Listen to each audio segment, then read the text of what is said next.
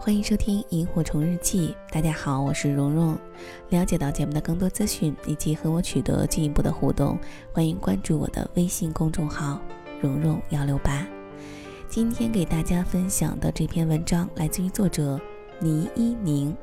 以下的时间一起来听。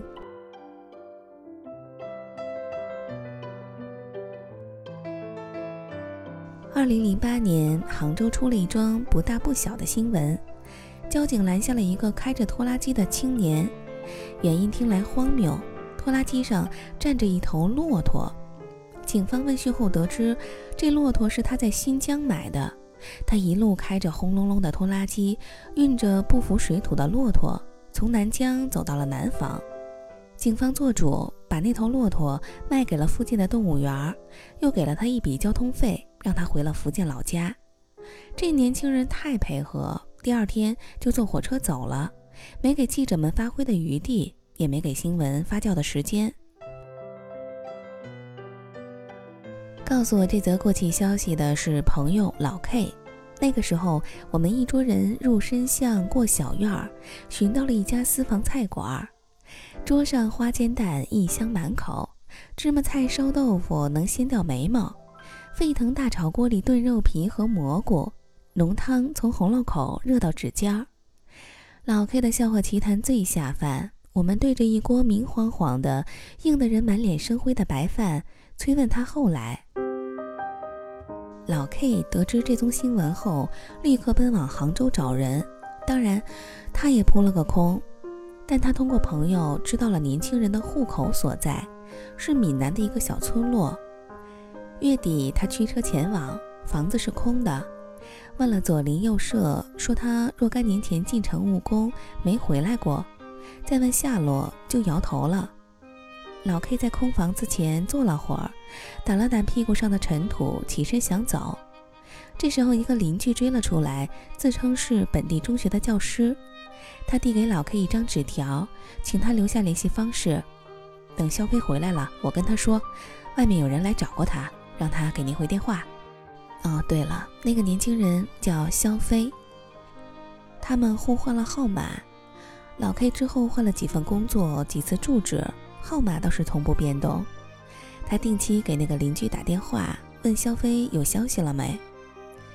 那是二零一三年，老 K 说，他大概是世界上唯一一个无亲无故的惦记着肖飞的人了。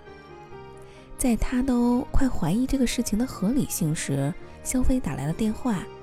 他语气沉稳说：“谢谢您的关心，我目前在泉州摆夜宵摊，你要是有兴趣，可以过来长谈。”老 K 搁下电话就去了泉州。他按照信息找到了那个螺蛳摊，挑了个角落位置坐下，不远不近地观察店家。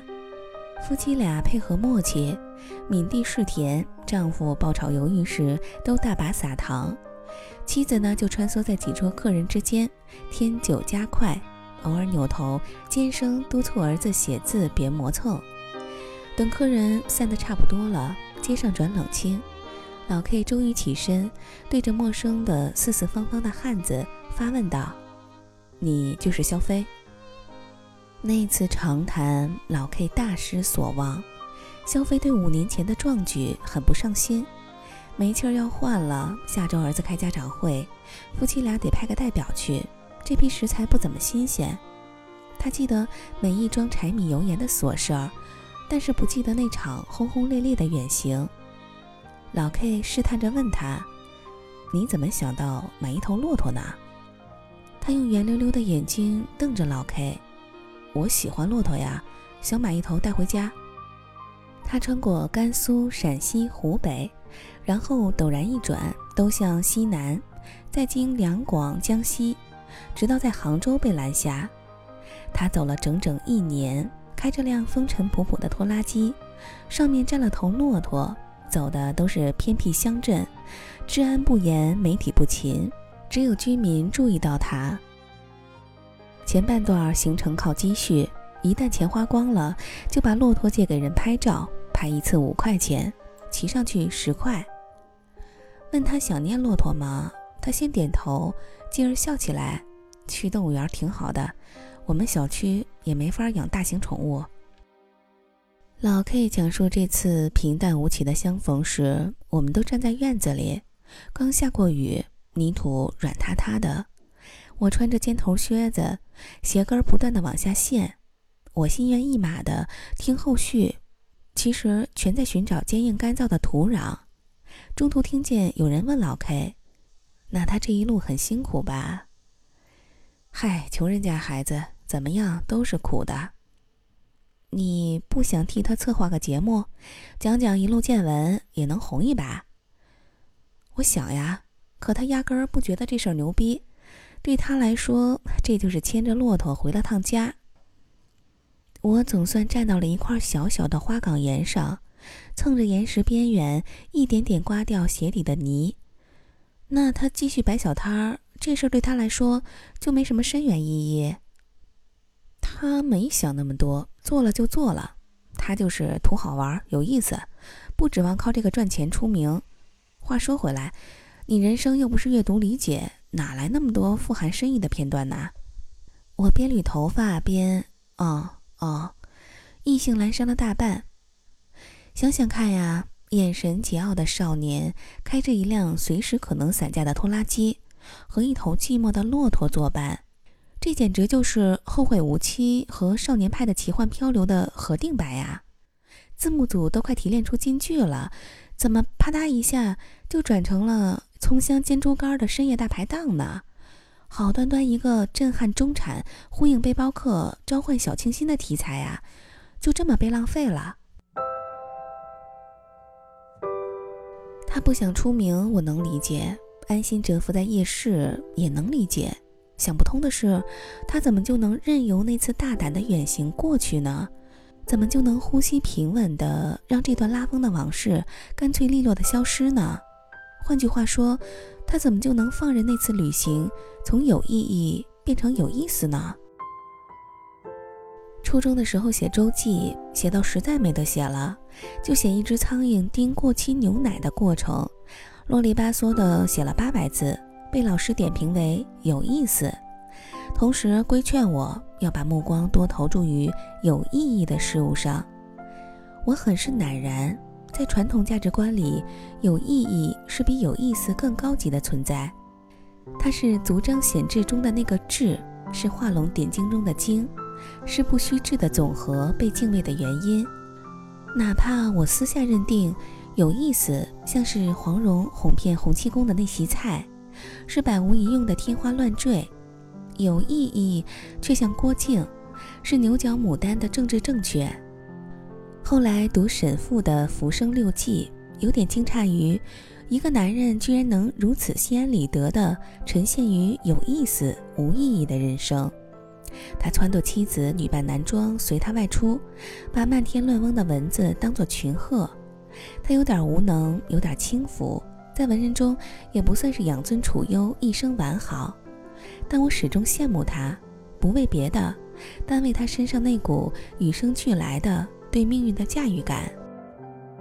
在风险多多的世间，能够安心的享用纯粹的乐趣，不再试图归纳人生的段落大意，实在是一件很困难的事儿。我周围有很多人，包括我，都乐意把自己经营成一盘生意。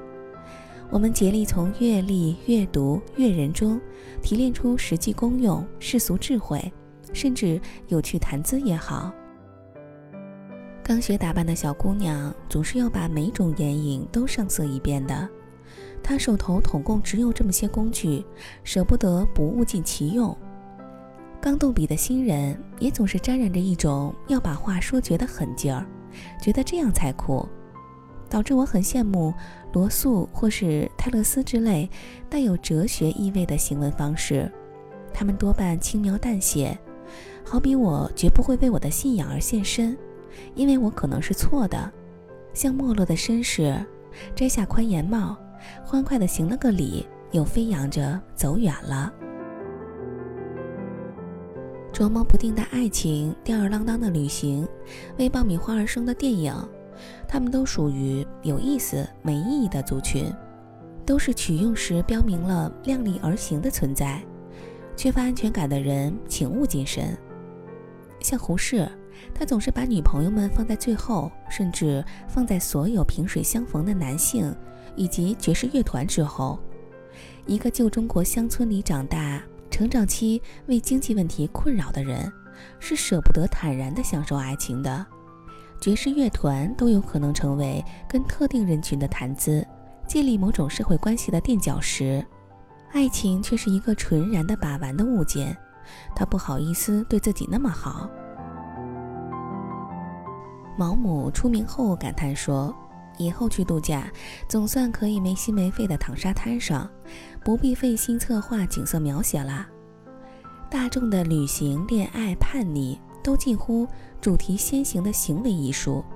只有对命运持有充沛安全感的人，才能让骆驼站在拖拉机上，走过两个时区。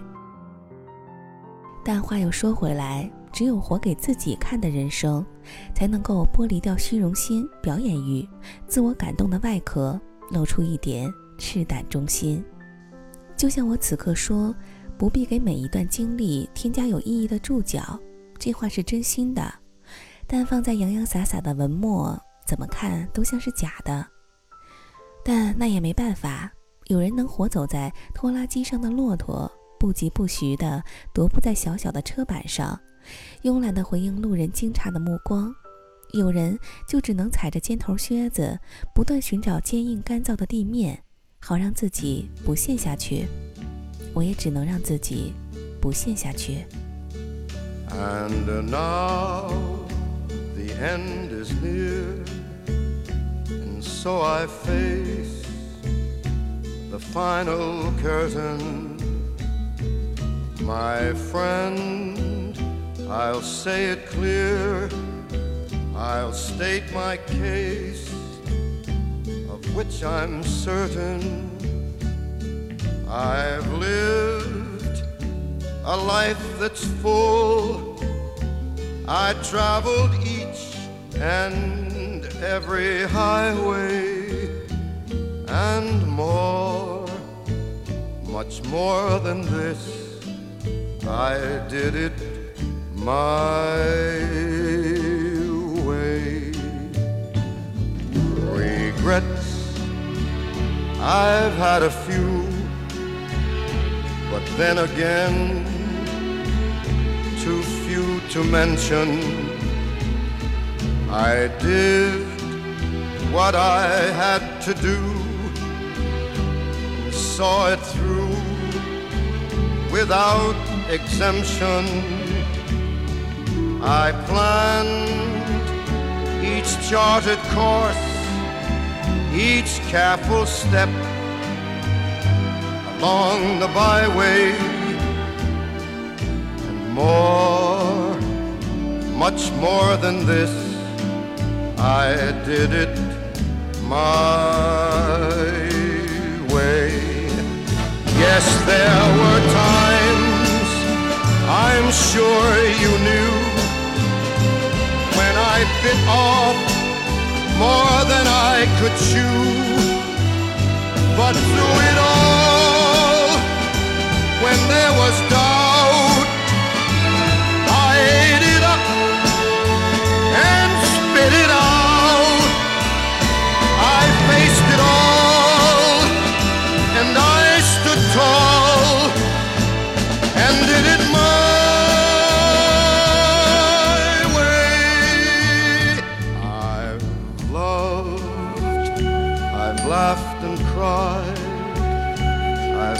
my fill, my share of losing, and now as tears subside, I find it all so amusing to think I did all that, and may I say not in a shy way. Oh no, oh no, not me. I did it my way. For what is a man?